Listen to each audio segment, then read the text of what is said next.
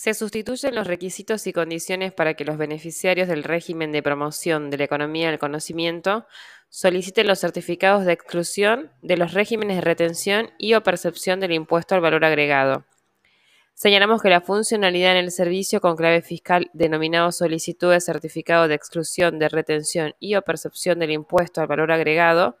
para solicitar el certificado de exclusión se encontrará disponible en el sitio web de la FIT a partir del día 10 de mayo del 2021.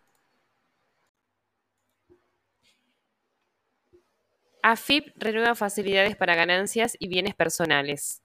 La resolución precisa que con carácter de excepción y hasta el 30 de septiembre del 2021 inclusive, las obligaciones del impuesto a las ganancias y del impuesto sobre los bienes personales de los contribuyentes y o responsables se podrán regularizar en los términos de la Resolución General 4057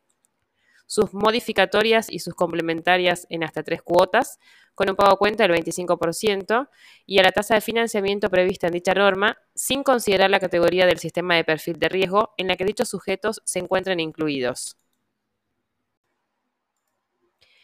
Los empleados de comercio comenzaron las negociaciones de la paritaria salarial 2021 con un pedido formal del 36% para el incremento de los salarios. La solicitud fue enviada en las últimas horas a la Cámara de Comercio, ya que anticiparon que la intención es cerrar por debajo del 30%, en línea con la expectativa de inflación del 29% que figura en el presupuesto 2021.